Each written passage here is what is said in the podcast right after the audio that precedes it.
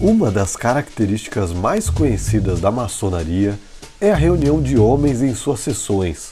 Mas você sabia que há loja de mulheres maçons pelo mundo? E não é uma coisa recente. Desde o século XVIII, muitas mulheres já eram iniciadas nas lojas que existiam pela Europa. Fala pessoal, beleza?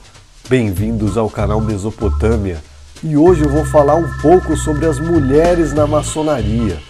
Mas antes, não se esqueça de se inscrever no canal, dar um like no vídeo e ativar as notificações para receber vídeos novos toda semana. Na maçonaria tradicional, as mulheres já têm um papel importante junto com seus membros.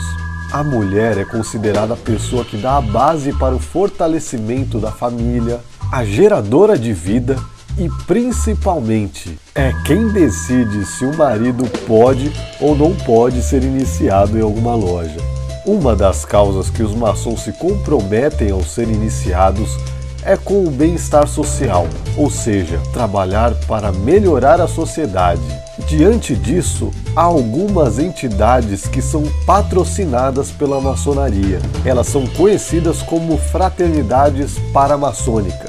Nessas fraternidades, há grupos de jovens, adultos, mulheres e crianças. Os grupos de mulheres geralmente são organizados por esposas de maçons e têm o intuito de ajudar nas ações sociais das lojas, podendo ir desde campanhas para doação de sangue até eventos para recrutar alimentos ou então alguma verba para ajudar algum orfanato ou casa de cuidados de pessoas mais vulneráveis, dentre outras milhares de coisas a mais. No Brasil tem um grupo muito grande que é bastante conhecido, se chama Frafem, Fraternidade Feminina. É só conferir o link que está na descrição do vídeo para saber mais sobre os detalhes dessas organizações. Beleza, entendemos qual é o papel da mulher perante os maçons.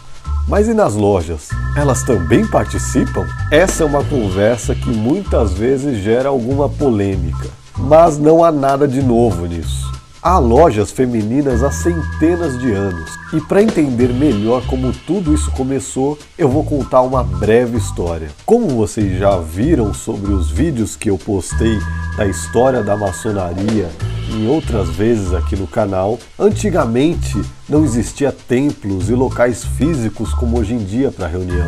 Então muitas vezes as pessoas se reuniam em pubs ou então na casa de algum dos membros dessa loja. Uma vez, lá no comecinho do século XVIII, uma jovem irlandesa chamada Elizabeth Aldworth resolveu ler na biblioteca de sua casa.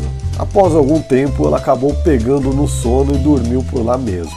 Depois de um tempo, ela acordou com um barulho de conversas e quis saber da onde vinham essas vozes. Então, na sala perto da biblioteca, ela percebeu que estava tendo alguma reunião maçônica que o seu pai fazia parte. O mordomo da casa percebeu que ela tinha espionado e, como ele também cumpria um papel de guarda ou cobridor da loja, um cargo que tem o objetivo de cuidar da loja para ninguém entrar sem autorização, comunicou os demais membros daquela loja. Como forma de não passar os segredos que eram falados lá dentro das sessões para outras pessoas que não fossem membros, eles resolveram iniciá-la e assim manter os seus segredos somente entre as pessoas que deveriam ser envolvidas. E assim surgiu a primeira mulher a ser iniciada na maçonaria. Depois desse acontecimento, lá na França, as pessoas começaram a questionar a participação das mulheres na maçonaria. E assim foram criadas as lojas de adoção. Essas lojas tinham mulheres da alta sociedade que faziam parte.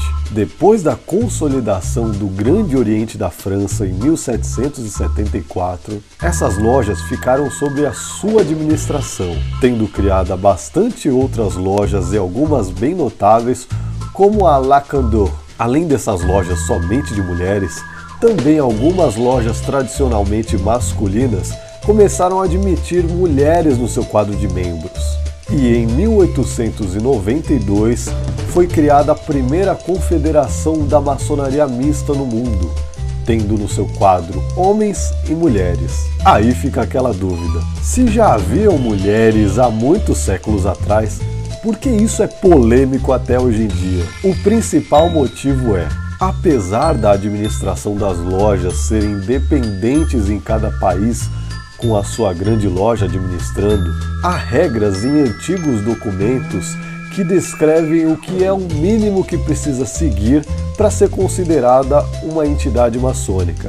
E uma dessas regras é somente ter homens no seu quadro de membros. Claro que as leis maçônicas estão abaixo das leis de cada país, e há muitos lugares que têm uma visão de igualdade perante a lei e adotam essa política de querer iniciar ambos os gêneros. A Grande Loja Unida da Inglaterra a primeira do mundo, apesar de ter um reconhecimento com vários órgãos maçônicos pelo mundo inteiro, sabe que precisa seguir à risca essas leis e por isso não podem admitir mulheres no seu quadro de membros. Mas eles respeitam esses lugares que são administrados por potência somente de mulheres. Administrativamente, eles não podem ter nenhum tratado de amizade com essas potências, mas fora dos templos, em alguma ocasião para fazer um trabalho social, eles são bem unidos, trocam bastante ideia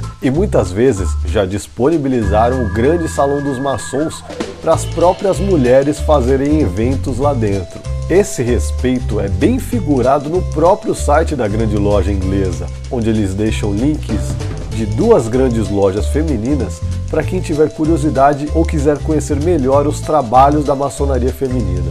E você, sabia que existiam mulheres maçons? Conhece alguém que faz parte de alguma loja feminina? Conta pra gente aí nos comentários. Não se esqueça de compartilhar o vídeo e levar o conhecimento para o máximo de pessoas que puder. Até a próxima. Um abraço.